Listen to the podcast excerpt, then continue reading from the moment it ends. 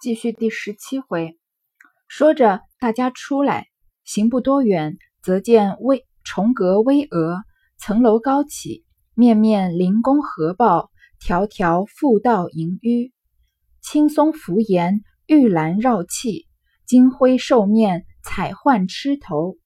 贾政道：“这是正殿了，只是太富丽了些。”众人都道：“要如此方式。”虽然贵妃重节尚简，天性恶凡乐朴，然今日之尊礼仪如此，不为过也。一面说，一面走，只见正面现出一座玉石牌坊来，上面龙盘螭户，玲珑凿就。贾政道：“此处书以何文？”众人道：“必是蓬莱仙境方庙。”贾政摇头不语。走出去走不了多远呢，看到这个正殿的这个规模，就肯定不是前面的这些嗯院落啊、亭台楼阁或稻香村那样地方可以比拟了。它就是更更加的这个威严，然后更加壮观肃立一些，是这个重重阁巍峨，层楼高起，是楼房了。然后面面临宫合抱。这个灵啊，斜玉旁加个双木灵，灵宫的意思呢，就是仙宫。但是在这里呢，是作为对于这个殿堂的这个美称，所以就是，嗯，就是这个非常富丽堂皇的殿堂啊，好像仙宫一样。然后是合抱主的，四面都有，对吧？条条复道盈纡，这个条条，我们以前小时候看这个《还珠格格》，紫薇老唱那首歌，山也迢迢，路也迢迢，山水迢迢，路遥遥，对吧？这个迢迢就是形容遥远的意思，或者，嗯。在时间上呢，也会形容漫长的意思，这里是形容远很长的这个道路。复道呢，就是嗯楼阁或者是悬崖间上下两重的这种通道，这里肯定是楼阁中间这种通道，有这种架空的感觉的通道。然后盈纡呢，嗯，字面意思就能体会到吧，是这种迂回盘旋的感觉，就是盘旋弯曲的路。所以首先呢，要走到这个正殿这边啊，这个道路很长，然后呢是架空的两条这个。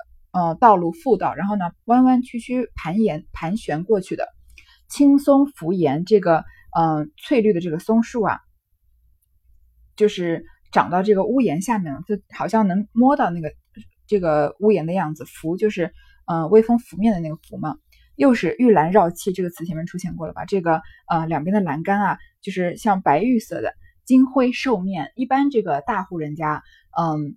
在正殿或者是他们大门前面都会有这个兽头的，嗯，表现这个，嗯，首先起到一个这个威严的作用嘛，然后还有喝退这种呃邪佞啊这样的感觉。彩幻螭头也是跟兽有关系的。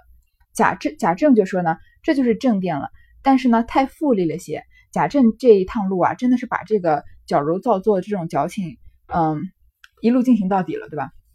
他现在又嫌这个正殿太富丽了，大家就就。顺着他的话说嘛，说你当然说的对了。虽然贵妃啊崇尚节俭，天性呢恶繁乐朴，物或者物繁乐朴，就是厌恶这个繁华呃繁杂的东西，比较喜欢简朴。用现代的话说呢，就是贵妃是一个断舍离的这种人，对吧？比较有这种极简主义。但是今日之尊呢，她既然升到这个贤德妃了，都是妃子了，在礼仪上呢就必须要做到这个程度，所以这样呢也不算是嗯太过分。一面说呢，就一面走。看见啊，正面有一座玉石牌坊，因为这里毕竟是正殿了嘛，所以它的牌坊是用玉石做的，上面龙盘螭护，有这个呃青龙啊盘旋着。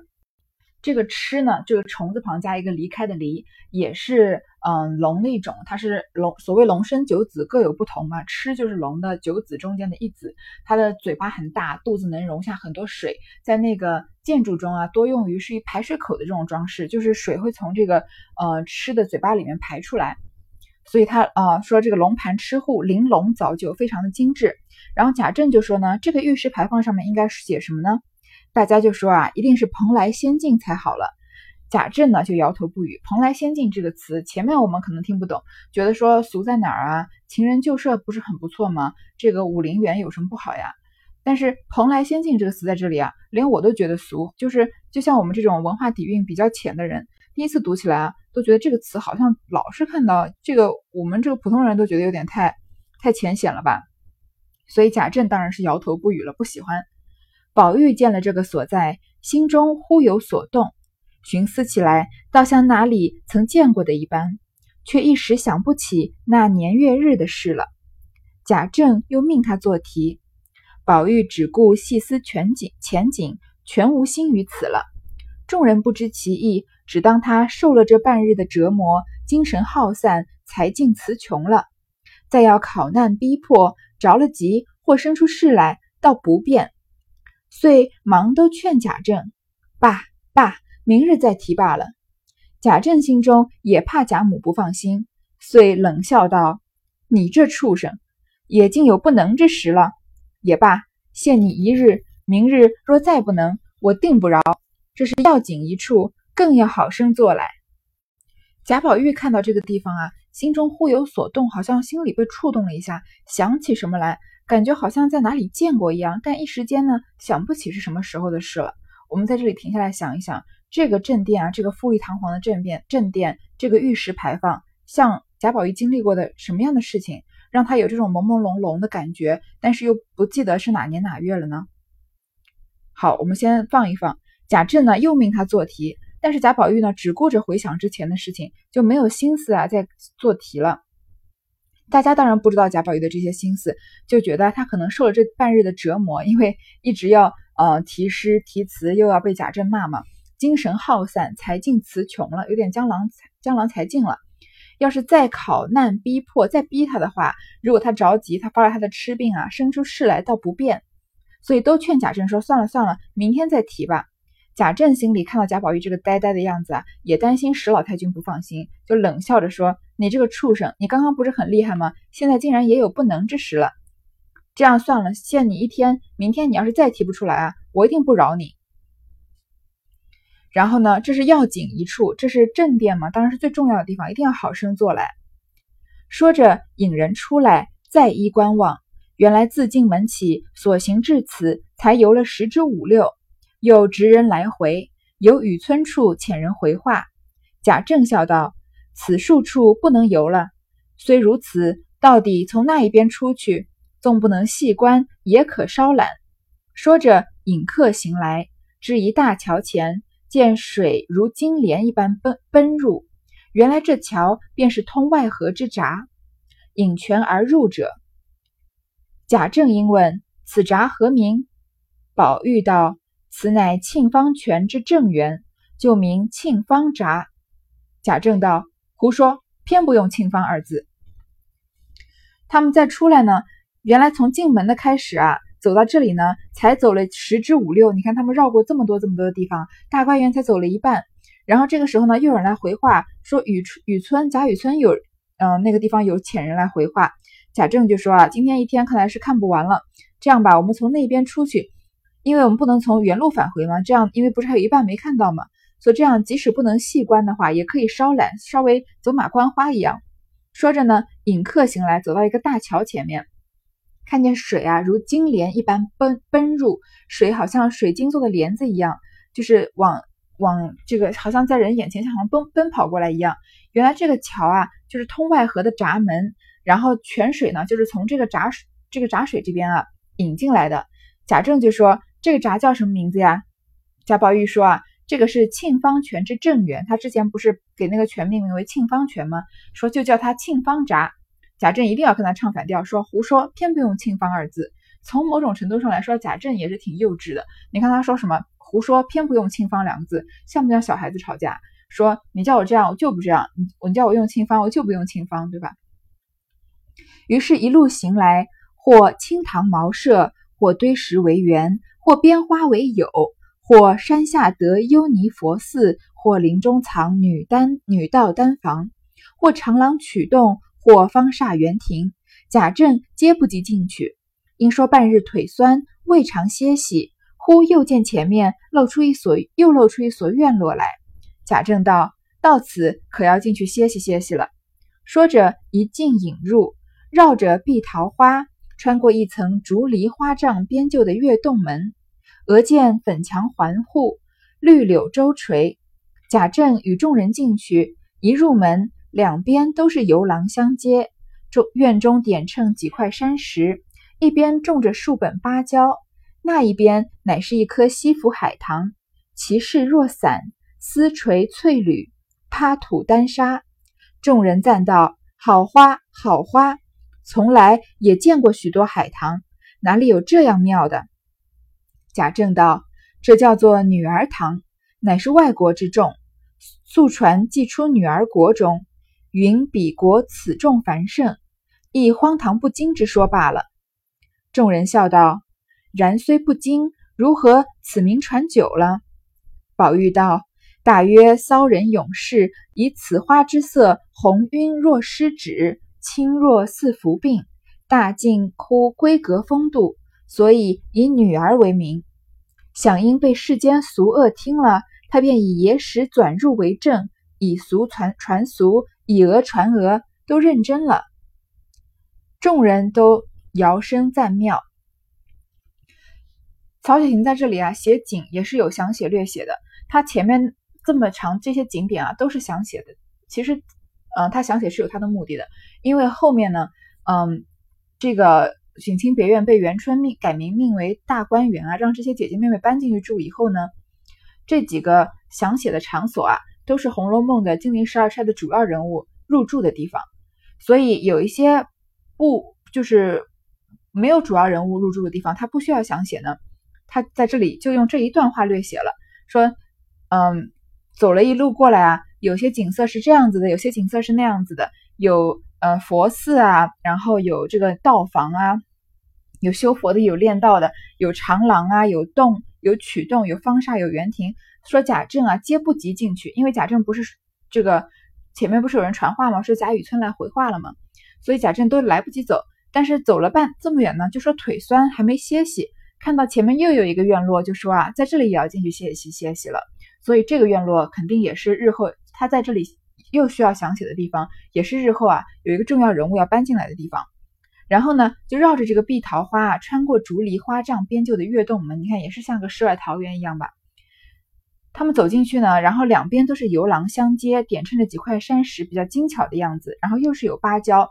那一边呢是一棵西府海棠，海棠花是《红楼梦》里面非常重要的一种花，因为呢，嗯，在这里他已经解释了，而且这个海棠其实也算是林黛玉的这个代指，嗯，在后面他们有这个抽花签的时候啊，林黛玉抽到的就是海棠花，在这里我们先看一看这海棠花呀，其势若伞，就是在树上垂下来，不是，嗯，我们知道有一种花叫做垂丝海棠吗？以前我在上高中的时候，学校里面就种了很多垂丝海棠，非常美。嗯，像伞一样垂下来，丝垂翠缕，趴土丹砂，因为是红色的嘛，好像丹砂一样。大家都说啊，真的很美。我们从前也见过很多海棠，但没有这么美的。贾政就说啊，这个叫女儿堂，是外国这种，是引进来的。我们相传啊，是出自女儿国里面，就说女儿国啊，此种最盛，说女儿国种满了这种女儿堂，也是荒诞荒唐不经之说罢了。呃，女儿国是出自《西游记》的，大家都知道，说这个一个国家全都是女孩子，然后，呃，他们去他们的那个河边喝他们的圣水，就可以自己怀孕，怀孕之后再生一个女儿出来。嗯，这里说的女儿堂和女儿国呢，其实大观园里后来日后就成了一个女儿国。嗯，是它是和这个太虚幻境一样，都是这种一个纯洁的地方。贾宝玉啊和这个金陵十二钗是在里面很快乐的生活里，在那里读书写字、吟诗作画，是一个非常理想的世界。虽然这个大观园里面呢，也有这个痴男怨女啊，也有，也就是也有也有哭啊，有笑，也有这个丫鬟之间明争暗斗，但是在大观园外面，这个肮脏不堪的贾府啊，是更更加黑暗的。大观园就是在贾府里面，在这个混乱、肮脏、低下、粗俗的这个已经走到呃没落之年的这个贾府里面啊，建立出来隔绝的一片这个精神世界的乐土。所以在这里说到女儿国也不是随便提的，然后呢，大家就笑着说呀，既然是荒唐不经的说法，怎么可能一路传下来呢？传到这个说这个女儿堂的事情呢？贾宝玉说呀，大约骚人勇士，嗯，骚人我们都知道，这个古代时候说的骚人和我们现在说的这个风骚肯定不是一个意思，就是有文化的、有这个情调的人啊，以花之色红晕若湿纸。因为海棠花是红色的，好像女孩子们涂的这个胭脂一样，轻若似浮病，这么这个非常这个弱弱小啊，嗯不堪一击的这个样子，好像很易碎的这个样子。这个海棠花好像是生病的这个女孩子一样，轻若似伏病。这句话你是不是一下就能想到林黛玉？因为在林黛玉出场进贾府的时候就说吧，呃，娴静时如皎花照月，行动处如弱柳扶风，是不是就跟这个海棠花的样子很很相近啊？说大近乎闺阁风度，很像女孩子的样子，所以呢就以女儿应命名。但是被世间俗恶那些不懂的人听到了，他们就以野史转入为证，就说这个是野史里面编纂的，然后以俗传俗，以讹传讹，都认真起来，就说啊，他就是这个女儿国传下来的女儿堂了。大家都说啊，贾宝玉这个解释很有道理，都赞妙。一面说话，一面都在廊外抱厦下打旧的榻上坐了。贾政应问：“想几个什么新鲜字来题词？”一客道：“骄鹤二字最妙。”又一个道：“重光泛彩方妙。”贾政与众人都道：“好个重光泛彩！”宝玉也道：“妙极。”又叹：“只是可惜了。”众人问：“如何可惜？”宝玉道：“此处焦糖两直，其意暗蓄红绿二字在内。”若只说焦，则糖无着落；若只说糖，焦亦无着落。若有焦无糖不可，有糖无焦更不可。贾政道：“依你如何？”宝玉道：“依我提‘红香绿玉’四字，方两全其妙。”贾政摇头道：“不好，不好。”大家坐下来在休息的时候呢，贾政就说：“又有什么字来提呢？”一个人就说：“啊，叫焦鹤最好。”因为这个园园子里面有芭蕉嘛，然后鹤呢又是这个仙鹤，是中国古人非常喜爱的一种动物，说骄鹤两个字最妙。又有一个人说呢，不如叫重光泛彩。这个重光泛彩啊，大家都说写得好，贾宝玉也觉得也觉得写得好。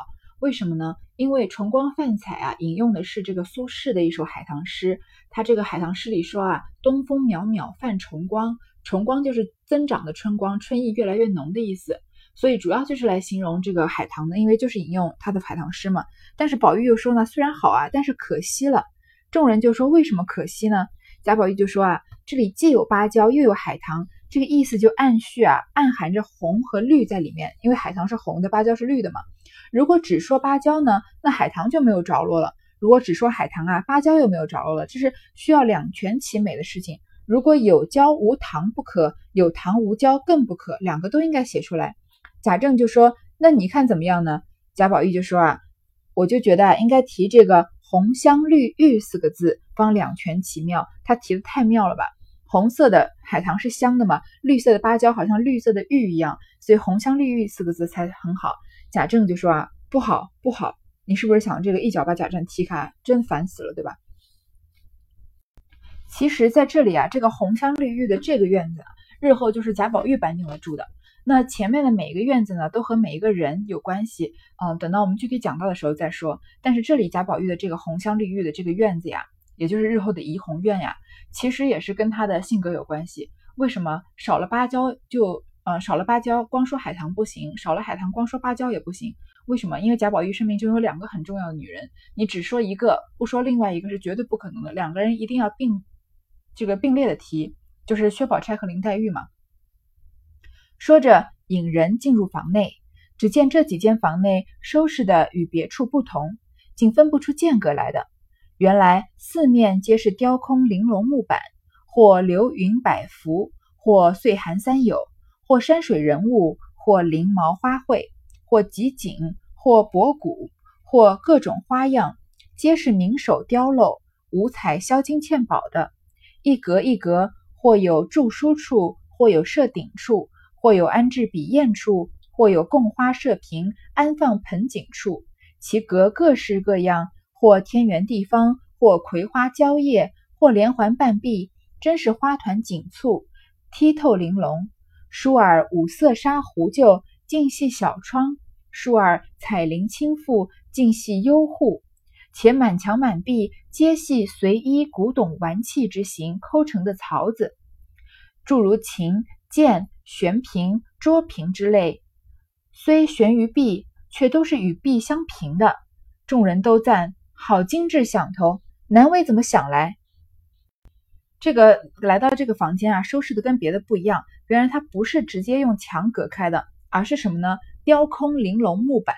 用雕空玲珑木板隔开有什么好处呀？就是这个木板上可以作画嘛，它是用这种呃这个镂空的形式做的，或者是啊流云百福。古代其实蝙蝠也是这个财富的一种象征，所以它是有这个流云百福，也是这个吉祥的一幅画。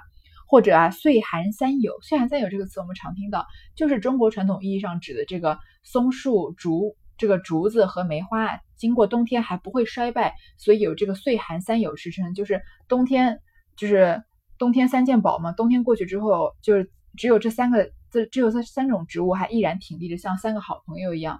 所以这个竹子、松树、梅花这种傲骨迎风的这种嗯精神啊，就是象征这个冰清玉洁的这种中国古代文人的这种精神了。所以呢，总之就是非常的精致。然后有的呢是名手雕镂，有些是名人来亲自雕的，有些呢是销金嵌宝的，还嵌着玉石。然后呢，有的地方是用来藏书，有的地方是用来设顶，有的地方是用来安置笔砚、笔砚，就不光是漂亮，而且都很实用。然后呢，嗯，这个房间里面还是花团锦簇、剔透玲珑，有些地方有葵花蕉叶，有些地方连环半壁，有些地方是玉石，有些地方是花草来装饰的。然后窗户呢也非常讲究，然后满墙满壁啊都有古董玩器抠成的槽子，这什么意思呀？它这个东西啊，不是这，比如说剑或者琴，这个古人常常会在墙上挂这两样东西嘛，悬瓶、桌瓶，还有就主要是琴和剑嘛。它挂在墙上呢是比较普通的，但是它是嵌在墙里面的，它就抠成这个琴的形状，然后把琴嵌在里面，所以它虽然挂在墙上呀，但是是和墙壁相持平的，就它不是凸出来的，对吧？是这种内嵌的工艺，非常的美，好像就是墙的一部分而已，这样子。然后众人都赞道啊，这个太精致了，怎么想出来的呢？原来贾政等走了进来，未进两层，便都迷了旧路。左桥也有门可通，右桥又有窗暂隔，即到了跟前，又被一架书挡住。回头再走，又有窗纱明透，门径可行。即至门前，忽见迎面也进来了一群人，都与自己形象一样，却是一架玻璃大镜相照。即转过进去。一发见门子多了，贾珍笑道：“老爷随我来，从这门出去便是后院，从后院出去倒比先进了。”说着，又转了两层纱橱锦阁，果得一门出去。院中满架蔷薇宝相，转过花帐，则见清溪浅阻。众人诧异：“这股水又是从何而来？”贾珍遥指道。原从那闸起流至那洞口，从东北山坳里引到那村庄里，又开一道岔口引到西南上，总共流到这里，仍旧合在一处，从那墙下出去。众人听了，都道神妙之极。说着，忽见大山阻路，众人都道迷了路了。贾珍笑道：“随我来。”人在前导引，众人随他，直由山脚边忽一转。便是平坦宽阔大路，豁然大门前见，众人都道有趣有趣，真搜神夺巧之至。于是大家出来，他们走进来啊，没走了两层就都迷路了。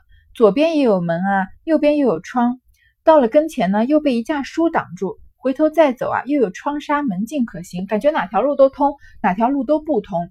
然后走到门前呢，突然看到也进来一群人。都和自己长得一样，是什么？原来是一面玻璃大镜子。我之前说过了吧，玻璃在那个年代是多么贵重的东西。它有一面玻璃大镜子，而且我在这里要剧透一下呀，这个地方这么容易走迷路，而且还有这面玻璃大镜子，其实也是为不久之后的下面一回，呃，不是下面一回，就是后面的后几回啊的某一回有一个伏笔，就是刘姥姥要在这里闹一个大笑话。但是他在这么早就埋了这个埋了这个伏笔了，让贾连贾政这一帮人都容易走错。然后转过镜子去呢，门又更多了。贾珍呢就在前面给他们领路。走着走着呢，又看到清溪前足又有溪水了。众人就说：“那这股水是从哪儿来的呢？”贾珍就遥指到远远的指着说：“啊，从那个闸起，从庆芳闸那里啊流到洞口，然后从东北山坳里引到那个村庄里，引到那个稻香村，还记得吗？”又岔开，又开一道岔口，引到西南上，共总流到这里，仍旧合在一处，有三股水啊，合合成一股在这里，从那个墙下面再流出去，所以这水就变成活水了吧？众人听了都觉得神妙之极。走着走着呢，又有大山阻路，又有一辆一座山横在这个门前面前，大家都说迷了路了。但是贾珍从头到尾负责了这个监造工作嘛，所以他就在前面导引，在山边一转啊，忽然平坦宽阔的大路，原来就是在大门前面，所以大家都赞叹这个设计非常的精巧。因为这个呃游览大观园的最后一个景点啊，这个怡红快绿，也就是后面的啊不是怡红快绿，前面说什么红香绿玉，在后面就的怡红院啊就要被嗯。就是讲完了，所以他们在这里呢说了这个迷路的事情，然后一转门啊，就一转头就到了大门，可见其他的景点呢就再也不用详写了，连略写也不必要了。那宝玉一心只记挂着里边，又不见贾政吩咐，少不得跟到书房。贾政忽想起他来，方喝道：“你还不去？难道还逛不足？也不想逛了这半日，老太太必悬挂着，还不快进去？疼你也白疼了。”宝玉听说，方退了出来。再看下回分解，贾宝玉一心只记挂着大观园里面，然后呢，贾政没叫他走，他不敢走呀，他就跟着贾政到书房。贾政自己给他忘了，对吧？把自己有儿子的事情给忘了，突然想起他呢，就开始骂他，说你还不走，难道还还逛不够啊？还逛了这半天啊？这个老太太史老太君一定是记挂你的，还不快去跟他请安吗？他疼你都白疼了，其实是他自己忘了让贾宝玉走了嘛。贾宝玉听说就退出来，然后这一回呢，在这里就结束了。